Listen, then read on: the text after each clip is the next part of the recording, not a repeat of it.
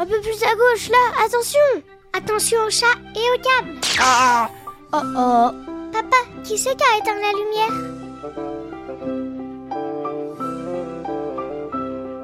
Bonjour les mamans joueuses, bonjour les papas joueurs. C'est Cyrus, bienvenue dans Joueur Né, la chronique qui vous parle de jeux pour les enfants de 3 à 7 ans.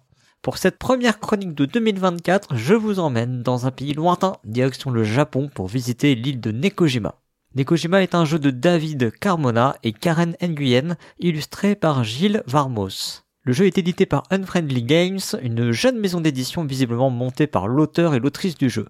Nekojima est jouable à partir de 7 ans, il est prévu pour 1 à 5 joueurs et joueuses nés, pour des parties de 15 minutes environ. Le jeu est fabriqué en Chine et est vendu au prix de 35,90€ à la caverne du Gobelin.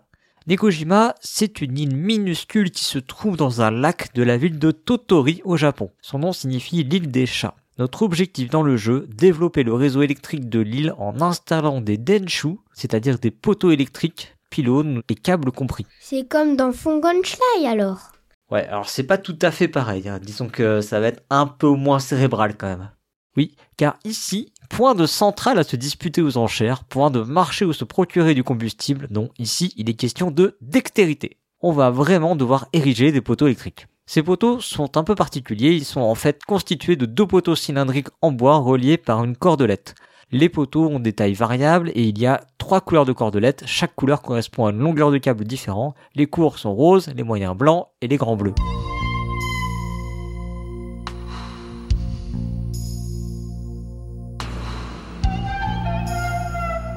À son tour, on lance 2 dés qui nous indiquent les quartiers à relier, puis on pioche un cube qui nous indique la couleur de cordelette qu'on devra jouer. On choisit alors un double poteau qu'on doit donc placer sur le plateau de jeu. T'as pas parlé des chats, papa? T'as raison, ma petite louve. Il y a encore quelques précisions à apporter pour donner un aperçu global du jeu. Ce que je n'ai pas encore dit, c'est qu'il y a aussi des cubes noirs, et quand on pioche un cube noir, cela signifie qu'en plus de placer des poteaux, il faudra placer un chat sur un câble. Ces chats sont figurés par des jetons en carton qui s'accrochent moyennement bien sur les câbles. Ainsi, chaque cube tiré du sac est une forme de contrat d'adresse à réaliser. Vous voyez le topo? Eh, topo, poteau. Les poteaux et les câbles vont ainsi s'accumuler sur la petite surface que représente le plateau. Mais attention, les câbles ne doivent pas se toucher. Les chats ne doivent pas toucher d'autres câbles que celui sur lequel ils sont accrochés. Les câbles ne doivent pas se déporter sur l'extérieur du plateau. Mais, mais, on peut empiler les poteaux. Bref, vous aurez compris que cette île est bien trop petite et ces chats bien trop embêtants pour que tout se passe bien. Et au bout d'un moment, la structure risque fortement de s'écrouler. Il reste une chose importante que je ne vous ai pas dit, Nekojima est un jeu compétitif. Mais non, c'est un jeu coopératif Oui, bah c'est un jeu, ça dépend, c'est un jeu comme on veut.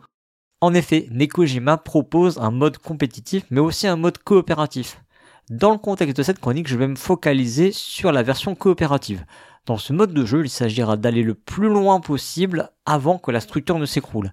À chaque fois qu'on parvient à réaliser le contrat associé à 4 cubes, on gagne un niveau de réussite, le septième niveau de réussite correspondant à la pose de toutes les pièces du jeu, ce qui relève de l'exploit. Et maman, elle a déjà réussi à faire le niveau 7 avec ses collègues au travail.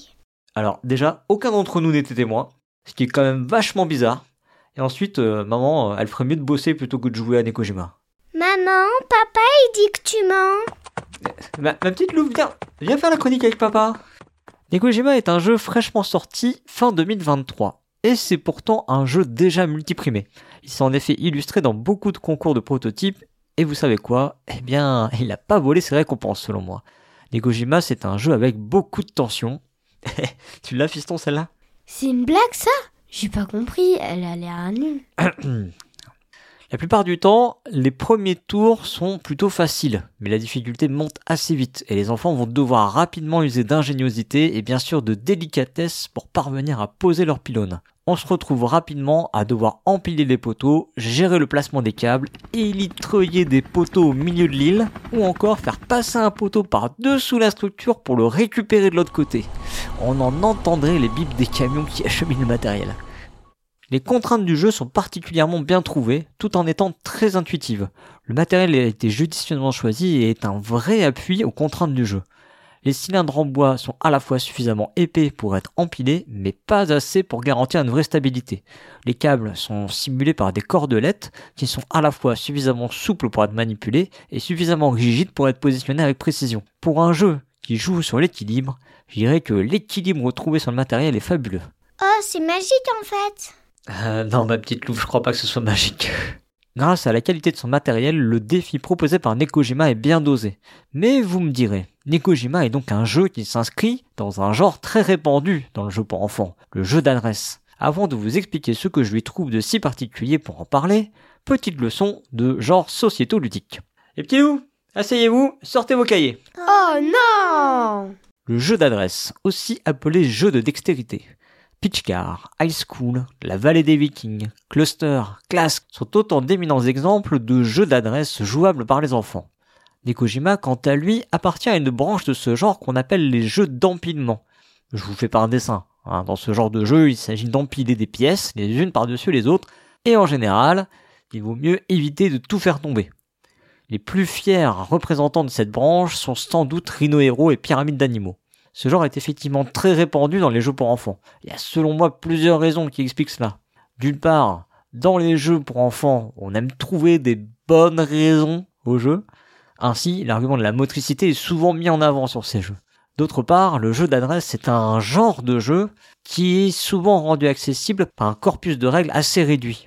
Enfin, la maladresse des enfants étant légendaire à tout âge, les différences d'âge sont souvent moins marquées sur ce genre de jeu, ce qui vient équilibrer les tablés. Le jeu d'adresse, c'est un genre qui a beaucoup de qualités intrinsèques, et en particulier les jeux d'empilement. Je pense au plaisir de la manipulation, à la satisfaction que procure la construction, et enfin au suspense que génèrent les situations de placement de pièces, sans parler de la jouissance que procure l'instant où tout s'écroule. C'est bon, on peut y aller? Faites voir ce que vous avez écrit. J'ai dessiné un super rhino. Moi, j'ai dessiné un chat. Ah ouais, bah, vous avez rien écouté en fait quoi. Bon allez, filez. Mais voilà, les jeux d'adresse pour enfants, il y en a pléthore. Alors pourquoi parler de celui-là? Eh bien, la coopération. Eh oui, encore elle. Grâce à sa configuration coopérative, le jeu propose une expérience qui permet à nos joueurs nés de progresser, d'évoluer dans leur approche du jeu et de matérialiser, enregistrer cette progression grâce au niveau atteint au fil des parties. La coopération donne une approche différente du jeu d'empilement. On ne place plus la pièce pour se débarrasser, mais pour aller le plus loin possible ensemble. On se conseille, on s'entraide, on élabore des tactiques et même des techniques. On progresse ensemble. Et cela en accord avec les règles du jeu.